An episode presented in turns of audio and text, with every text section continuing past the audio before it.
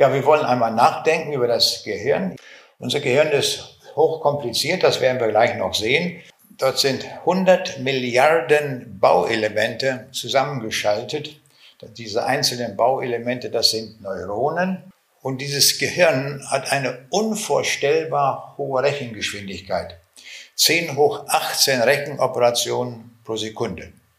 Das ist eine Million mal eine Million mal eine Million und das in einer Sekunde. Kann man uns das vorstellen? Was rechnen wir da eigentlich? Rechnen wir die 137. Wurzel aus von 3.358.000 oder was machen wir? Na, da werden wir auch gleich noch drauf zurückkommen. Das Gehirn ist vernetzt mit unserem Körper und die, zunächst mal die Länge der Nervenfasern in unserem Gehirn, das sind 500.000 Kilometer. Nur Verkabelung im Gehirn. Und dann außerhalb des Gehirns, also im Körper, haben wir viele Nervenstränge, also Informationsleitungen, und die haben eine Länge von 380.000 Kilometer, wenn man sie aneinander reiht. Das heißt also, das ist ungefähr so die Entfernung von der Erde bis zum Mond. Also da ist schon eine komplexe Technik installiert, über die man wirklich nur staunen kann. 100 Milliarden Schaltelemente sind das. Das ist ungefähr die Anzahl der Sterne in unserer Milchstraße. Wenn man einen Schaltplan von dem Gehirn erstellen würde, den gibt es gar nicht, weil es gar keiner so kompliziert darstellen kann. Aber wenn man es würde, aufgrund der Verschaltungen kann man das ausrechnen, dann wären das mehrere Quadratkilometer eng beschriebenen Papiers. Und ein Quadratkilometer, das sind eine Million Quadratmeter. Und wer so aus der Technik kommt, der weiß, ein Quadratmeter, das wäre eine DIN A0-Zeichnung. Und da haben wir den Eindruck, wie komplex dieses Gehirn ist.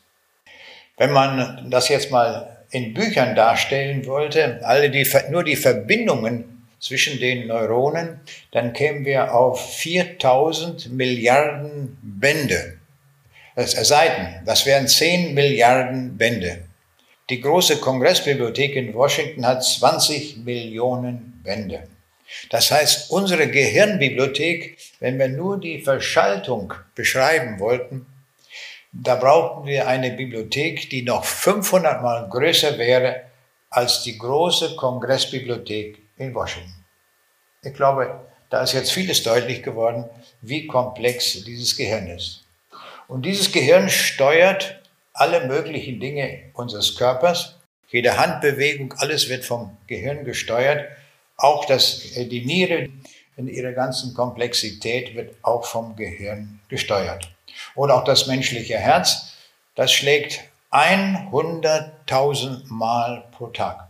Und oft über 80 Jahre lang ohne jegliche Wartung, ohne jede Reparatur. Das leistet kein technisches Gebilde, kein Motor, nichts, was Menschen gemacht haben. Die tägliche Fördermenge beträgt also 7000 Liter dadurch oder in 70 Jahren, da wäre das Empire State Bildung mit Blut gefüllt. Ist jemand hier, der gerade 70 Jahre alt ist? Ja, wunderbar.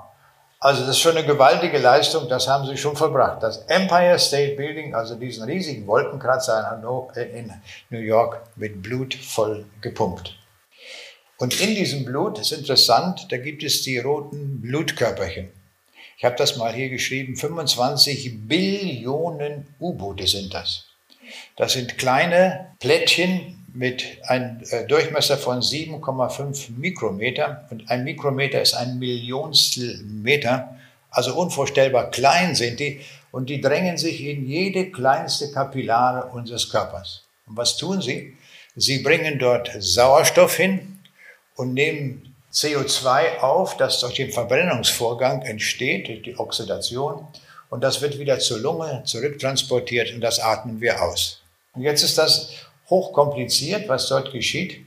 Denn in diesen Plättchen, diese U-Boote, wie ich sie eben genannt habe, da haben wir das Hämoglobinmolekül. Und das ist ein sehr interessantes Molekül. Es besteht aus einem Zentralmolekül mit vier Ketten daran. Und in den Ketten befinden sich verschiedene Aminosäuren. Und diese sind in einer ganz bestimmten Reihenfolge angeordnet. Und nur in dieser speziellen Reihenfolge der einzelnen Elemente kommt es zustande, dass genau die erforderliche Sauerstoffmenge, die wir brauchen, transportiert wird. Würde man an dieser chemischen Verbindung nur etwas ändern, dann wäre der Sauerstofftransport nicht mehr so möglich und auch die Aufladung mit CO2, um das zur Ring zurückzubringen, würde auch nicht funktionieren. Also wir sehen, es muss sehr, sehr genau sein. Und jetzt kommt noch Folgendes hinzu, das wird zweimal geändert. Im Embryonalstadium haben wir ein ganz bestimmtes Hämoglobin, das ausreicht für diese Zeit der Embryonalentwicklung. Dann dem, im weiteren Verlauf der Entwicklung wird ein anderer Sauerstofftransport gebraucht und dann wird die ganze Maschinerie, wo diese Moleküle hergestellt wird, wird umgestellt auf die neue Verbindung. Und kurz bevor wir geboren werden, wird die ganze Produktion noch einmal umgestellt auf das Erwachsenenhämoglobin und das kommt schon dann einige Tage vor der Geburt, ist das schon in Bewegung. Wer jetzt sagt, ja, das ist alles durch Mutation und Selektion entstanden, dem kann man sagen, das ist völlig unmöglich. Da darf man nichts spielen an keiner Aminosäure, denn wenn man da etwas daran rum ändert und etwas spielt, das wäre der sichere Tod. Es muss ganz exakt, die Verbindung muss passen.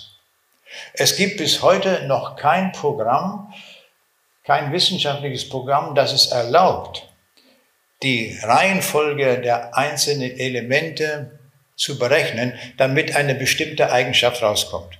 Das kann man noch nicht. So kompliziert ist. Daraus können wir Schlussfolgerungen ziehen. Wenn das so genial gebaut ist, dann gibt uns das etwas zum Nachdenken. Die Embryonalentwicklung ist ein Prozess, der vollständig durch Information gesteuert wird. Vollständig. Alles läuft durch Information.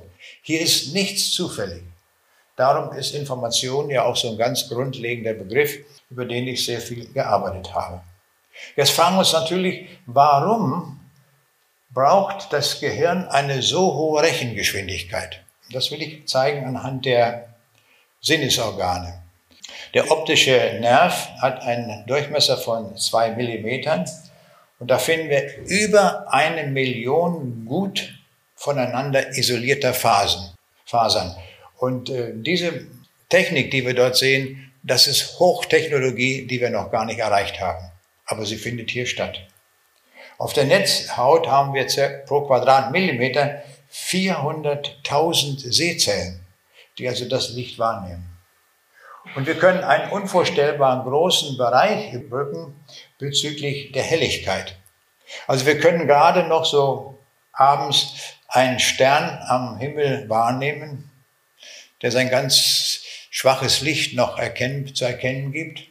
Oder stellen wir uns vor, wir sind äh, auf einem Gletscher und da scheint die Sonne drauf. Und zwischen diesen Helligkeiten liegt ein Faktor von 1 zu einer Billion. Es gibt kein technisches Messgerät mit einer solchen Spannweite. Gibt es nur hier. Gewaltig, wenn man darüber nachdenkt. Hier sehen wir mal so eine Augenlinse. Da ist etwas ganz Besonderes mit der Augenlinse, nämlich das ist das, was keine Kamera kann. Jede Kamera, eine hochwertige Kamera hat mehrere Linsen, die zusammengeschaltet sind und das wird sehr kompliziert berechnet. Was sie noch keine Technik erfunden hat, ist eine einzelne Linse, die durch Veränderung der Form die Brennweite verändern kann. Das haben wir hier.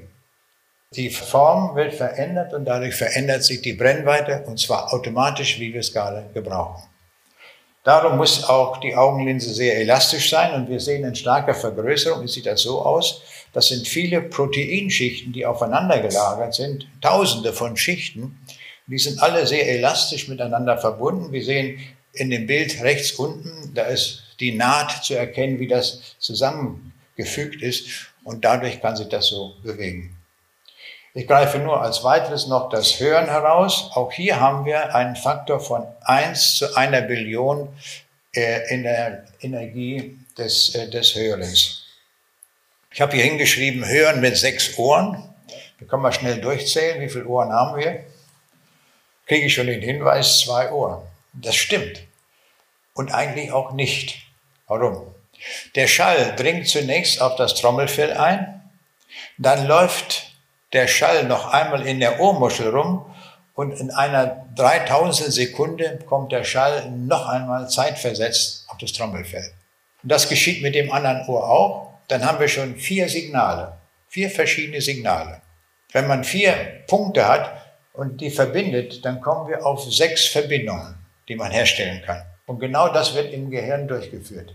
Diese vier Signale werden miteinander verknüpft, korreliert miteinander, sodass man dadurch den Eindruck hat, als würden wir mit sechs Ohren hören. Das ist gewaltig, das ist etwas ganz Außergewöhnliches, das kann keine Technik. Wir haben dadurch die Eigenschaft, diese Möglichkeit, wenn sich eine Gruppe von Leuten über irgendein Thema unterhält, dann ist das, wenn man das mit einem Mikrofon aufnimmt, ist das ein Durcheinander, man kann nichts verstehen. Aber wir können genau herausfiltern, wen wir von den Sprechern hören wollen. Das können wir genau analysieren. Also es ist eine ganz besondere Fähigkeit. Und diese Fähigkeiten, die wir jetzt schon genannt haben, die müssen in Echtzeit passieren. Also nicht, wenn das heute das Signal kommt, dann wird das erstmal drei Tage gerechnet und dann dann wissen wir, was da rausgekommen ist. Das muss augenblicklich geschehen. Und dann sehen wir schon, auf diese Weise brauchen wir diese hohe Rechengeschwindigkeit des Gehirns. Denn diese Berechnungen werden alle im Gehirn ausgeführt. Hier ist nochmal ein Bild vom äh, Corti-Organ, also dort, wo der Schall umgesetzt wird von hydraulische in elektrische Schwingungen. Das ist so kompliziert gemacht auf allerkleinstem Raum, das ist ein, wie ein Klavier mit 24.000 Tasten. Und auf dem spielen die Schwingungen und die erzeugen auf diese Weise ein elektrisches Signal, das wir dann mit dem Gehirn elektrisch hören. Also wir hören elektrisch. Das ist hochkompliziert alles und wir sehen, das alles funktioniert auch. Jetzt kommt die große Frage, wie deuten wir das? Wie können wir das verstehen? Wo kommt das alles her? Was steckt da eigentlich hinter? Wir haben gesehen, die Fakten, die sind atemberaubend, äh, die wir dort nennen können. Und jetzt nenne ich uns drei Möglichkeiten der Deutung. Ich nenne diese Stichworte zunächst einmal Monismus, Dualismus und Trialismus. Das sind drei verschiedene Deutungen. Monismus kommt von ein, ein, das heißt also hier in dieser Idee, da glaubt man, dass der Mensch nur aus Materie besteht. Und diese Idee, die nennen wir auch den Materialismus. Materialismus oder Monos. Monismus vom Griechisch Monos einzig. So, wie wird der Mensch gedeutet, wenn man vom Materialismus herkommt? Da glaubt man, dass also alles, was am Menschen zu sehen ist, und was den Menschen ausmacht, ist ausschließlich aus Materie entstanden. Und jetzt nenne ich einige Vertreter, die das so gesagt haben. Jacques Monod war ein Molekularbiologe. Er sagte, der Mensch ist ein Zigeuner am Rande des Universums. Das ist klar, wenn der Mensch nur Materie ist, die eine gewisse Zeit lang so als Mensch existiert und dann wieder zu Erde wird und verschwindet, dann ist man ein Zigeuner, der nicht weiß, wo er herkommt und wo er hingeht. Auch Friedrich der Große vertrat diese Meinung. Er sagte, der Mensch ist eine Kanaille. Vielleicht kennen manche noch den Fernsehmediziner Julius Hacketal. Er hatte folgende Gleichung aufgestellt. Seele gleich Geist mal Leib. Und er sagte, im Tode wird der Geist null damit ist das ganze Produkt null. Also ist der Mensch weg. Alles wird zu null. Andere Vertreter, zum Beispiel Nietzsche, der sagte, die Menschheit ist das Ungeziefer in der Erdrinde. Und ein anderer Philosoph, der sagte, der Mensch ist eine Hautkrankheit der Erde. Ist das nicht furchtbar? Das ist das, wenn man vom Materialismus herkommt. Woher kommt diese Idee? Weitgehend von Marx und Engels in die Welt gesetzt. Und Friedrich Engels sagte, die stoffliche, sinnlich wahrnehmbare Welt, der wir selbst angehören, ist das einzig Wirkliche. Also das ist Materialismus pur. Es gibt nur Materie und damit Ausschluss Wasser. Was anderes gibt es nicht. Das ist die Idee des Materialismus. Aber wir schauen weiter, ob das die einzige Idee ist, dann müssen wir abwägen, was wir für richtig halten. Wir kommen jetzt zu der zweiten Idee und das ist der Dualismus. Lateinisch duo heißt zwei. Ein Vertreter des Dualismus war der Nobelpreisträger John Eccles. John Eccles war Gehirnforscher und hat sein Leben lang sich mit dem Gehirn beschäftigt. Und er hat sehr intensiv nachgedacht über die Vorgänge und die Beobachtungen, die wir machen und ist zu interessanten Ergebnissen gekommen, die wir sehr schnell nachempfinden können. Und zwar hat er sich besonders beschäftigt mit Sinnestäuschungen und mit Wahrnehmungstäuschungen. Diese drei Männer mit Hut, die wir hier sehen, sind alle, wenn man es nachmisst, gleich groß. Exakt gleich groß. Es ist nur rein kopiert.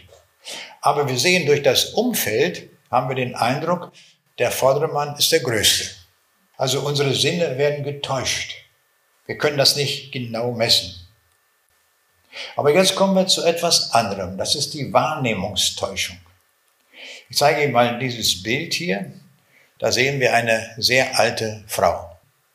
Das, die große Nase, dann den Mund, dann die Augen und dann das schwarze Haar guckt davor und dann Kopf, Kopftuch drüber.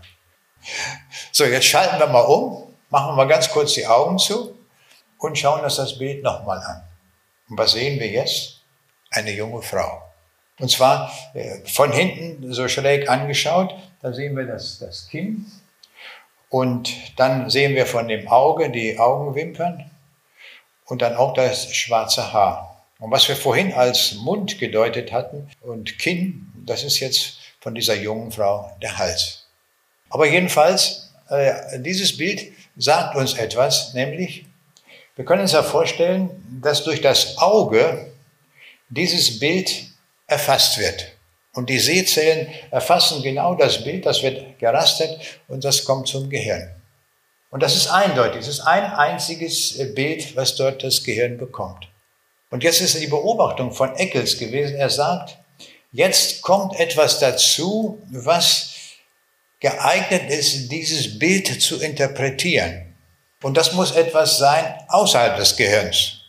Das kann das Gehirn gar nicht. Das ist also irgendwas, was drauf schaut auf dieses Bild und sagt, aha, das ist eine alte Frau oder eine junge Frau. Also es kann beides sein, das eine wie das andere, je nachdem, wie man sich darauf einstellt. Ja? Das ist also eine Wahrnehmungstäuschung. Und er sagt, die Wahrnehmungstäuschungen lassen sich nur dadurch erklären, dass etwas vom Menschen losgelöstes dieses Bild betrachtet. Und er nannte das die Seele oder das, das Selbst, also wer, die Person selbst. Und solche Wahrnehmungstäuschungen gibt es sehr viele. Das heißt, das Auge ermittelt dasselbe Bild und wir sehen etwas völlig anderes. Und das war der Grundgedanke von Eccles, dass er das so herausgefunden hat aufgrund dieser Wahrnehmungstäuschung. Und das Ergebnis von John Eccles durch seine Forschung war, er sagte, es muss noch etwas anderes geben als den materiellen Teil des Menschen. Da hat er jahrelang darum geforscht, bis er zu diesem Ergebnis gekommen war aufgrund dieser Beobachtung. Also etwas Materielles und etwas Nicht-Materielles. Das war eine ganz gewaltige, große Erkenntnis von Eccles.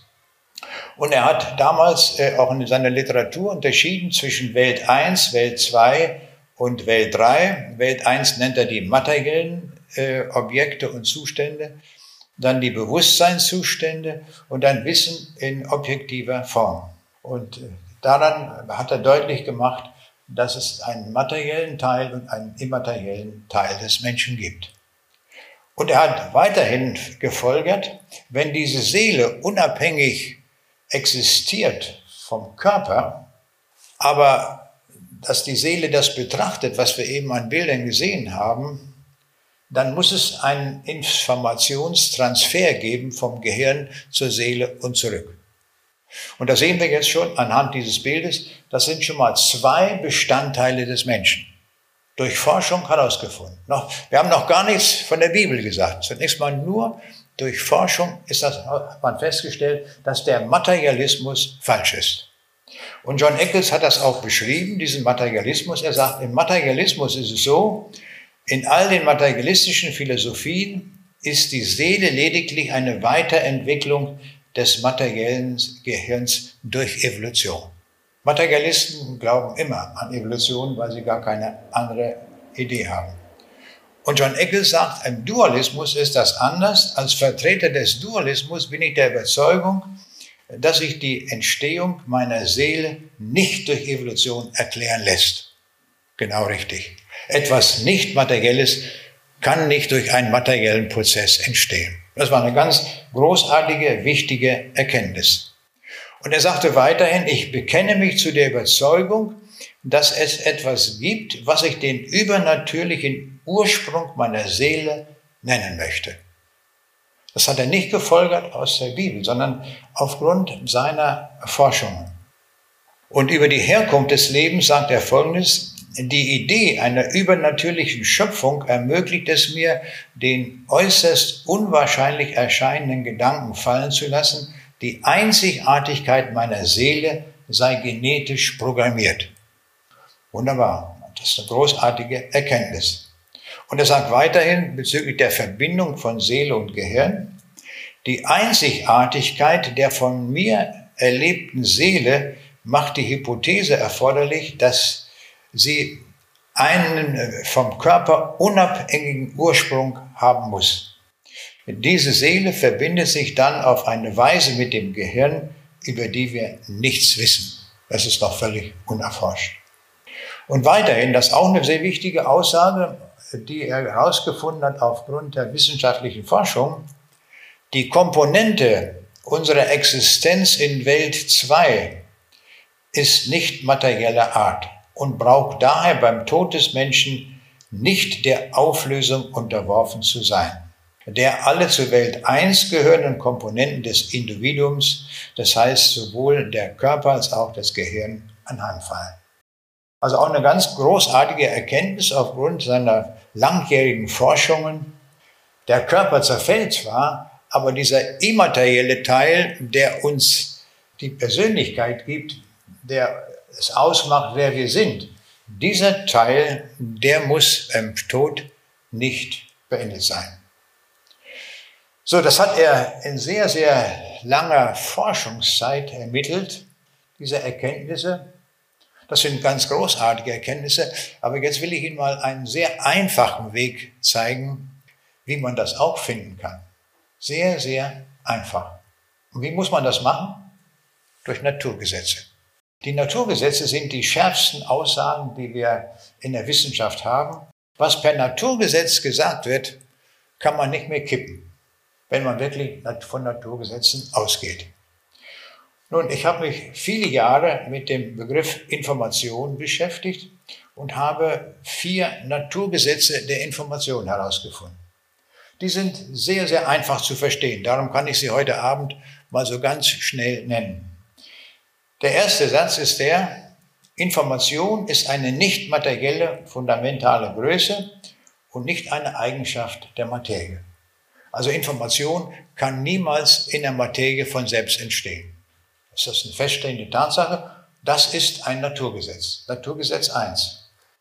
Zweites Naturgesetz, irgendetwas Materielles, wie zum Beispiel physikalische oder chemische Prozesse, kann nichts Nicht-Materielles hervorbringen. Das ist auch unsere Alltagserfahrung schon im materiellen Bereich.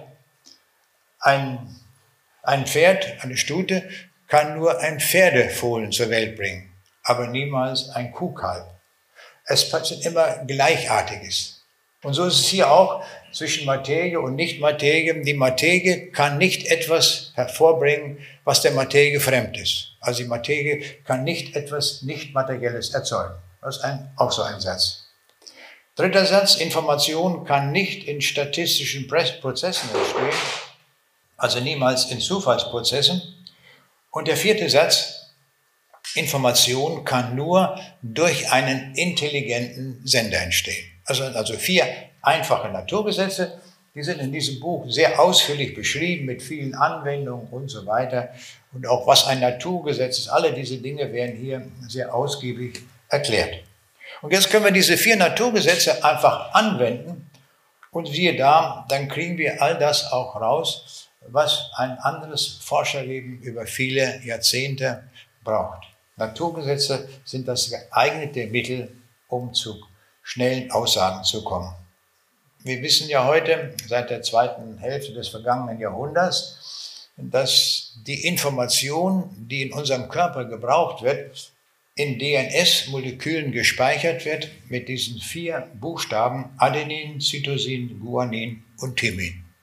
Also alles, was gebraucht wird im Leben, jedes Protein, was kodiert wird und jede Anweisung, wie ein Auge gebaut wird, wie ein Fuß zu konstruieren ist, wird alles mit diesem vier Buchstaben-Code gemacht. So, was sind die Folgerungen mit Hilfe dieser Naturgesetze? Damit ist der Materialismus widerlegt. Warum? Wenn Information eine nicht materielle Größe ist, was ich nur ganz kurz gesagt habe, dann kann die Materie sowas nicht hervorbringen. Da es aber Informationen gibt in unserer Welt, in den Pflanzen, in den Tieren, überall, da es das gibt, aber die Materie das nicht hervorbringen kann, ist der Materialismus falsch. Ich habe viele Vorträge gehalten damals äh, nach dem Zusammenbruch der Sowjetunion und die Leute waren ja infiltriert vom Kommunismus und das ist ja Materialismus pur. Und als ich dann diese Dinge mit den Naturgesetzen der Information sagte, sagten die Leute ständig, warum sind sie nicht hergekommen und haben uns das erklärt. Sage, damals hätte man mich ins Gefängnis gesteckt, wenn ich so gegen die Staatsdoktrin verstoßen hätte. Der Mensch muss eine nicht materielle Komponente haben. Warum? Wie können wir das schließen? Nun, wir sind in der Lage, Informationen zu schreiben. Information ist etwas nicht Materielles.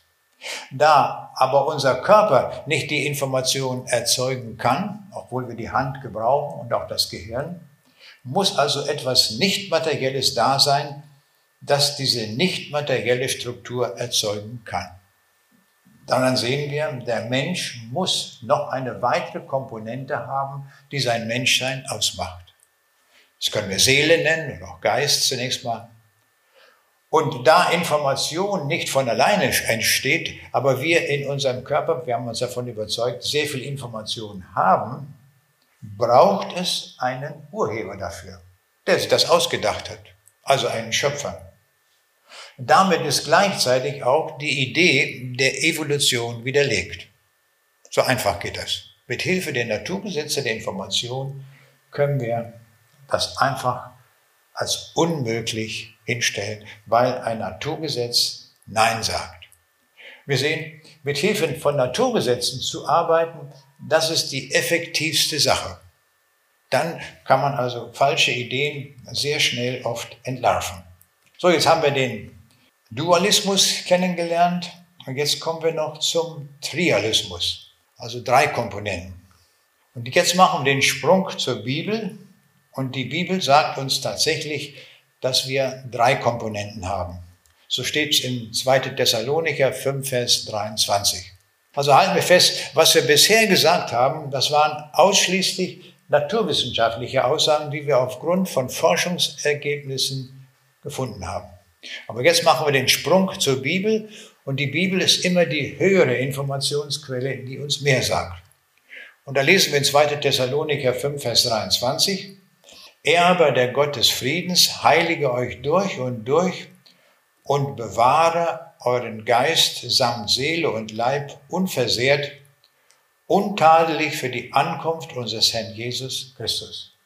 Wir werden also die drei Komponenten des Menschen erwähnt. Wir haben nicht nur zwei, sondern drei Komponenten, Geist, Seele und Leib. Das ist das, was uns Gott sagt. Gott lügt nicht, da sind wir auf der Spur der Wahrheit. Wie war das eigentlich bei der Erschaffung des Menschen? Das können wir uns ganz analog vorstellen zu einem Herstellungsprozess, den wir ja auch von der Industrie her kennen. Zunächst mal hat Gott einen Plan. Er sagt, lasset uns Menschen machen. Das ist ein Plan, eine Idee. Aber es bleibt nicht beim Plan, er setzt es um. Und das steht geschrieben in 1. Mose 2, Vers 7, wo da steht, und der Herr machte den Menschen aus einem Erdenkloß, also von der Erde genommen, und er blies ihm den lebendigen Odem in seine Nase. Das kam von Gott. Und wir sehen, der Odem ist etwas nicht materielles. Und so entstand der Geist, und jetzt sehen wir, der von Gott kam und die Materie von der Erde. Und diese beiden kamen zusammen, die wurden vereinigt.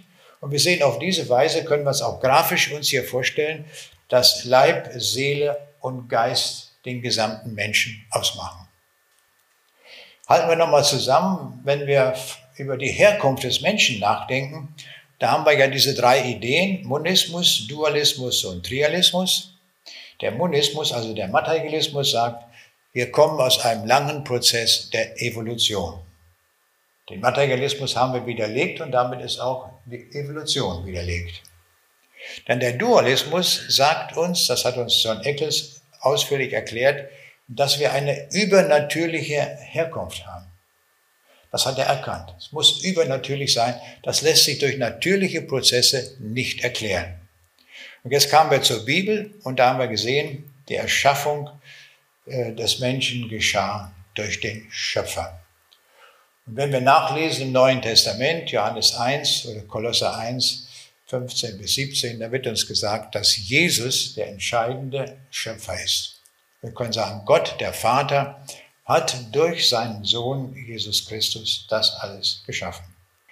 Die Bibel gibt uns auch Antwort, woher der Tod kommt. Das ist ja auch eine sehr wichtige Frage. Warum gibt es den Tod? Nun, der Tod kam durch den Ungehorsam des Menschen. Gott hatte nur ein einziges Gebot gegeben, nicht von diesem Baum des Guten und Bösen zu essen, weil das den Tod zur Folge hat. Die Menschen taten es. Und das ist der Grund, warum es den Tod überhaupt in dieser Welt gibt. Das können wir aber nur durch die Aussagen der Bibel finden, anders nicht. Und darum sagt die Bibel in Matthäus 25, Vers 46, sie werden hingehen, diese zur ewigen Strafe, die Gerechten in das ewige Leben. Damit wird gesagt, dass das Leben hat zwei Ausgänge. Wenn wir sterben, sterben wir eigentlich überhaupt nicht. Es wird nur unsere Existenz fortgesetzt an einem anderen Ort. Aber es gibt zwei Orte, sagt die Bibel. Das eine ist das ewige Leben, das ist der Himmel, und das andere ist die Hölle, die ewige verloren hat. Beides gibt es. Das ist eine sehr ernste Sache. Und die Bibel sagt, dass der Tod eine Folge der Sünde ist. Das ist der Grund, warum Menschen sterben müssen. In Römer 5, Vers 12 heißt es, deshalb wie durch einen Menschen die Sünde in die Welt gekommen ist und der Tod durch die Sünde, so ist der Tod zu allen Menschen durchgedrungen, weil sie alle gesündigt haben. Das ist das Problem, wir haben alle gesündigt. Es ist kein Mensch, der über diese Erde geht, der nicht gesündigt hat, der irgendein Gebot übertreten hat. Und wenn wir genau, genau nachschauen und die zehn Gebote lesen, haben wir sie auch alle übertreten, ausnahmslos. Und das ist, damit ist die Sünde markiert. Und die Übertretung, die Sünde, führt zum ewigen Tod. Das aber will Gott nicht, dass wir so zugrunde gehen und in der Hölle leben müssen. Und darum ist etwas sehr Wichtiges, was uns Menschen ausmacht. Das, was im Sündenfall kaputt gemacht wurde, hat Gott heil gemacht. Aber er hat einen sehr hohen Preis dafür bezahlt, damit wir zurückkommen, damit wir ewiges Leben haben können. Das war für Gott ein sehr teurer Preis, nämlich das Opfer seines Sohnes am Kreuz. Das war der Preis dafür, damit sich für uns die Tore des Himmels öffnen. Ein hoher Preis. Und was gilt für uns Menschen? Wie kommen wir daran? Indem wir eine Glaubensentscheidung treffen für Jesus. Dann haben wir es.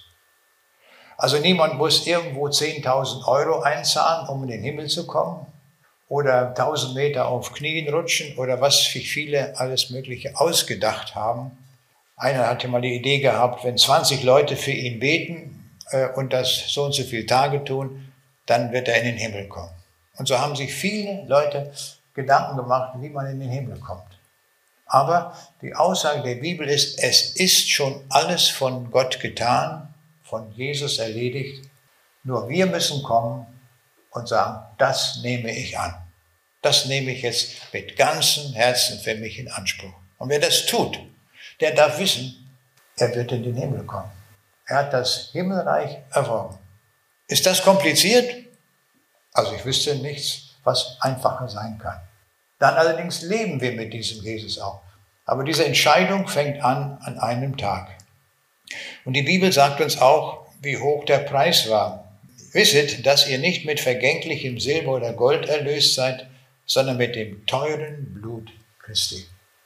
Das Blut Jesu musste geopfert werden am Kreuz, damit Sünde vergeben wird. Kann man das verstehen, wie das funktioniert mit Blut? Ich nicht. Ich kann mich noch erinnern, ich hatte einen Vortrag in Windhoek in Namibia und da kam hinterher ein Arzt zu mir. Und er sagte, wissen Sie, was Sie da so erzählt haben, das war ja alles ganz gut und schön. Aber er sagt, diese Geschichte mit dem Blut habe ich überhaupt nicht verstanden. Ich sage, herzlichen Glückwunsch. Mir geht es nämlich genauso. Das habe ich auch nicht verstanden. Da war er ganz erstaunt. Er kam ja als Kritiker zu mir und sagte, was, was haben Sie da erzählt? Habe ich gesagt, schauen Sie mal, Sie sind doch Arzt. Wenn da ein Patient zu Ihnen kommt und Sie analysieren das, was er für eine Krankheit hat und geben ihm eine bestimmte Medizin, weil Sie sich ja auskennen, Sie wissen ja, was da gut ist. Also das stimmt. Ich sage, wird jetzt dieser Patient zu einem Chemiker gehen und eine Analyse von der Medizin machen lassen und prüfen, welche Wirkstoffe da alle drin sind, wird er das tun. Er sagte, ist mir nie in der Praxis vorgekommen. Die nehmen das ein und dann kommen die auch irgendwann wieder und sagen, ja, es hat geholfen, bin gesund geworden. Ich sage, schauen Sie, so ist genauso auch mit dem Blut Jesu. Das Blut Jesu müssen wir akzeptieren als das Heilmittel. Und wenn wir akzeptieren, dass uns das heilt, dann wird es heilen. Ohne dass wir verstehen, wie diese Wirkung funktioniert. Das müssen wir gar nicht verstehen. Aber wir dürfen gewiss sein, wer sich beruft auf das Blut Jesu, dem ist die Sünde vergeben. Wunderbar. Dann haben wir die Methode gefunden. Und was hier auch steht, wisset, steht hier. Der Satz fängt mit wisset an. Das ist ein Befehl. Das sollen wir wissen, dass uns wirklich durch das Blut Jesu vergeben ist. Wenn wir das tun und den Herrn Jesus annehmen, dann wird uns der neue Wert des Menschen genannt. Jesaja 43, Vers 4 heißt es, weil du so wert bist, vor meinen Augen geachtet, sollst du auch herrlich sein. Das ist der neue Wert, wer Jesus annimmt, der ist unvorstellbar viel wert in den Augen Gottes. Fassen wir nochmal zusammen über, den, über das Leben nach dem Tod. Der Materialismus sagt, mit dem Tod ist alles aus, der Dualismus sagt, die Seele könnte weiterleben. Gewiss ist man sich nicht, aber sagt, das, das, die Seele muss nicht sterben. Und die Bibel sagt uns im Trialismus, dass wir eine ewige Existenz haben werden. Egal, ob wir geglaubt haben oder nicht. Wir müssen ewig existieren. Warum? Weil wir Ewigkeitsgeschöpfe sind. Wir sind von Gott als Ewigkeitsgeschöpfe konzipiert und darum werden wir ewig existieren. Niemand wird wirklich sterben. Das Sterben ist nur ein, ein Übergang in die andere Dimension. Und darum ist es wichtig, dass wir in unserem Leben die richtige Entscheidung treffen, dass wir genau wissen, wohin wir gehen. Mit dem Sündenfall kam der Tod in die Welt und dieser Tod wird weitergegeben von Generation zu Generation. Warum das so ist, weiß ich auch nicht. Ist so. Das ist Tatsache. Und die Sünde führt zunächst in den geistlichen Tod. Das heißt, der Mensch ist abgetrennt von Gott. Das interessiert den Menschen gar nicht, wer Gott ist, wer Jesus ist. Das ist der geistliche Tod. Und jetzt kommen wir in dieses irdische Leben hinein. Und wenn wir weitergehen auf dem Weg, kommen wir in den leiblichen Tod Und dann kommt das Gericht Gottes und dann geht's ab in den ewigen Tod. Das ist die Hölle. Die meisten Menschen sind sich überhaupt nicht bewusst, dass sie auf diesem Weg sich befinden.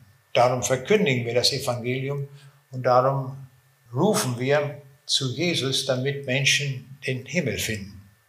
Und jetzt muss etwas passieren in unserem Leben. Während der Zeit unseres Lebens können wir aus diesem Zug des Todes, so möchte ich den einmal nennen, der fährt also wirklich direkt in die Hölle. Das müssen wir wissen, so ist das. Wir müssen aussteigen und steigen in den Zug des Lebens ein und diesen Zug des Lebens, den hat Jesus gebaut. Und er steht dort und lädt uns ein und sagt, komm doch auch, steig doch auch ein in den Zug des Lebens. Ich werde mit dir mit Gewissheit mit diesem Zug dich in den Himmel bringen. Das ist unsere Situation. Davor stehen wir. In unserem Leben muss irgendwann einmal der Zeitpunkt kommen, wo wir sagen, das habe ich verstanden, ich mache mich auf den Weg zu diesem Jesus und fahre mit dem anderen Zug weiter. Ich erinnere mich noch an eine Veranstaltung, da kam hinterher ein junger Mann zu mir und hatte noch ein paar Fragen. Da habe ich ihn zurückgefragt, sag mal, wo stehst du eigentlich? In, in welchem Zug bist du? Nun, er hatte gemerkt, es ist sehr schrecklich, in diesem Todeszug zu fahren. Und er sagte, ich stehe auf dem Bahnhof. Hat er gut erkannt. Der sagt, aus dem Zug muss ich sofort raus, das ist höchst gefährlich, der bringt mich in die Hölle. Er war ausgestiegen. Jetzt sagte er zu mir, jetzt sagen Sie mir, wie steige ich in den Lebenszug ein? Nichts ist einfacher als das, möchte ich sagen. Wir wenden uns an den Herrn Jesus, bekennen ihm unser Leben, das wir ohne ihn gelebt haben und sagen, Herr Jesus, das will ich ändern. Und ich bitte dich, reinige mich von aller Schuld durch dein Blut und nimm mich an. Das ist der Einstieg in den Zug des Lebens. Und wer ist der Lokführer dieses Zuges, dieses Lebenszuges? Das ist Jesus. Er bringt uns sicher zum Ziel. Und wer ist der Zugführer des Todeszuges? Da gibt es auch einen, der das will, das ist der Teufel. Der will uns dorthin fahren. Aber wir sind eingeladen, auszusteigen aus dem alten Zug des Todes und einzusteigen in den Zug des Lebens damit wir ewiges Leben haben. Und wie wir hier gesehen haben, das bekommen wir mit Gewissheit, wenn wir uns zu diesem Jesus auf den Weg machen, der am Kreuz alle Schuld bezahlt hat. Damit sind wir am Ende gekommen, dieser Betrachtung. Und ich möchte jeden einladen, der dann nicht dort ist, das heute Abend festzumachen. Und zu Jesus zu kommen und zu sagen, Herr Jesus, du kennst mein Leben, das habe ich ohne dich gelebt. Ich habe mich überhaupt nicht darum gekümmert, wer du bist und was in deinem Wort steht. Das will ich ändern. Nimm auch mich an. Ich möchte von nun an mit dem Zug des Lebens weiterfahren. Bis zu dem Ziel, das du gesetzt hast. Und das ist das Himmelreich. Jeder ist eingeladen. Wir dürfen uns auf den Weg machen zu diesem Jesus. Er wartet darauf, dass wir einsteigen in seinen Zug, weil er uns liebt und weil er es gut meint mit uns. Dafür wollen wir ihm danken. Und so möchte ich mit uns beten und wem es möglich ist, bitte ich zum Gebet aufzustehen. Lieber Vater dem Himmel, wir danken dir in Jesu Namen, dass du einen solchen Plan der Rettung bereitet hast. Danke dafür, dass wir uns auf den Weg machen zu dir, weil du uns einlädst und weil du uns reich beschenken willst, denn du willst uns den Himmel geben. Danke dafür. Obwohl wir gesündigt haben, bist du uns vergeben und nimmst uns an, so wie wir sind. Und du machst keine Ausnahme. Jeder, der sich auf den Weg macht, ist auch von dir dann angenommen. Wir danken dir für diese feste Zusage, Herr Jesus Christus. Und so schenke es uns jetzt, dass wir uns auf den Weg machen zu dir, dem Retter, der uns sicher ans Ziel bringt. Amen.